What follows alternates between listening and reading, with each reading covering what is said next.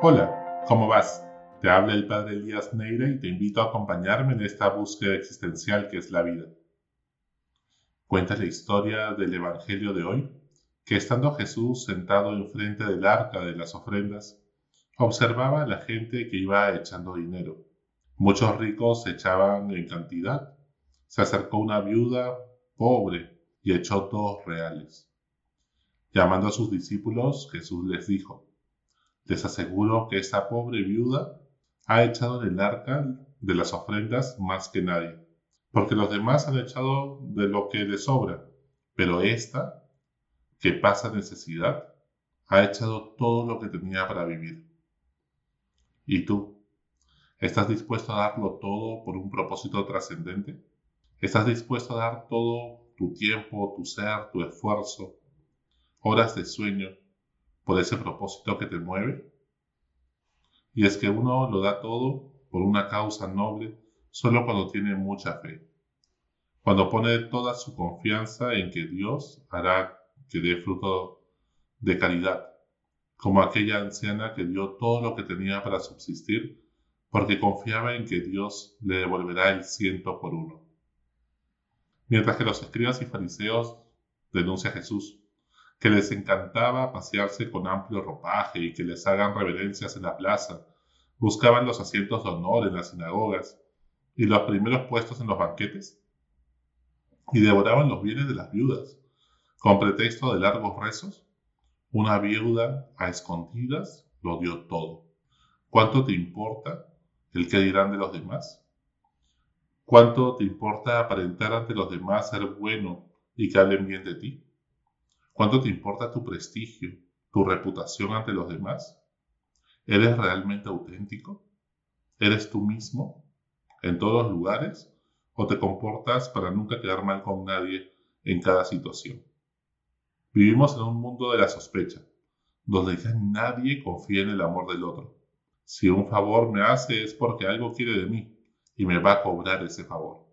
¿Cuántas veces pensamos así? Cada favor se ha convertido en una inversión o una manera de manipular que en un don libre y gratuito por amor. Eso lo vemos en la serie del juego de calamar, que se ha convertido en la serie más vista de Netflix de todos los tiempos, donde los concursantes endeudados en la vida real, en Corea del Sur, realizan una serie de juegos infantiles a modo de concursos en una isla siniestra donde los perdedores no solo son eliminados, sino que son asesinados. Esta situación crítica hace que salga lo peor del corazón humano en muchos concursantes. Sin embargo, el protagonista se resiste a ello, buscando colaborar y proteger a sus compañeros más débiles. Y es que, como postula Yuval Harari en su libro Sapiens, el ser humano es un ser inminentemente social y necesita a los demás para sobrevivir.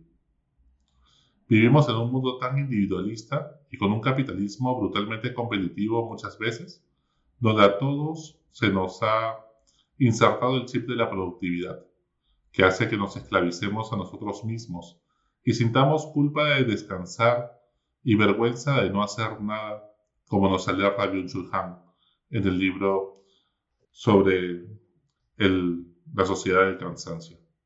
Se nos ha enseñado que solo progresaremos si nos preocupamos por nosotros solamente siendo indiferentes con los demás. El lenguaje criollo, que cada cual baila con su pañuelo. Pero, ¿podemos ser indiferentes ante el sufrimiento de los demás sin dejar de ser humanos? ¿Podemos las personas vivir sin empatizar con los demás? ¿Acaso el ser humano no está hecho para amar? ¿Podemos deshumanizarnos a tal punto? Y seguir siendo nosotros. Todos buscamos amar y ser amados. Uno ama solo cuando se ha experimentado amado gratuitamente primero.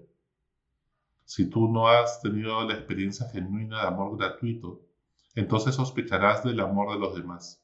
Creerás que todos son unos interesados. Desconfiarás de tu propia sombra. En el 2016 se hizo un estudio mundial de educación cívica y ciudadanía que incluyó nuestro país, el Perú. Allí se encontró que 10 de cada 10 peruanos, o sea todos, opinan que es muy difícil confiar en otra persona, 8 de cada 10 peruanos no confían nada o muy poco en alguien de otra nacionalidad u otra religión. Y en el 2015, el, el IEP, el Instituto de Estudios Peruanos, realizó un estudio llamado La ciudadanía desde la escuela, Vivir en el Perú, donde se halló que solo 3 de cada 10 peruanos opinan que los peruanos son honestos en sus acciones. Todo esto nos indica que tenemos un gran problema de confianza entre nosotros, producto de una falta de valores increíble. ¿Cómo darlo todo como la viejita, esta viuda en esta sinagoga que vio Jesús y que lo dio todo, todo lo que tenía para vivir como limosna, si no confío en Dios y en los demás? ¿Cómo dar todo mi esfuerzo en mi trabajo si creo que los demás no lo harán? ¿Cómo poner el hombro luchando por el bien común si desconfío que los demás también lo hagan? ¿Cómo ser fiel a mi pareja si desconfío que él o ella lo sean conmigo? ¿Cómo darlo todo por un ideal si desconfío que Dios haga que todo mi esfuerzo no caiga en el vacío?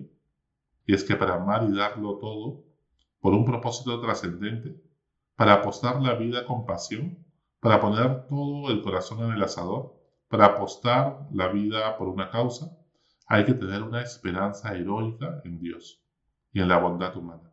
Y para tener esperanza hay que tener mucha fe, como un granito de mostaza. Tener fe en Dios y en el hombre. Creer en un Dios que le importas, que le preocupas y que te ayuda en la vida. Y creer en la profunda bondad del ser humano que ningún pecado puede borrar son dos caras de la misma moneda. El ser humano es capaz de las peores aberraciones, sí, es cierto, de las peores miserias, pero también de grandes acciones de bondad. Es capaz de crear campos de concentración y torturas inhumanas, pero en el interior siempre tiene una luz de bondad que no se apaga a pesar de sus miserias.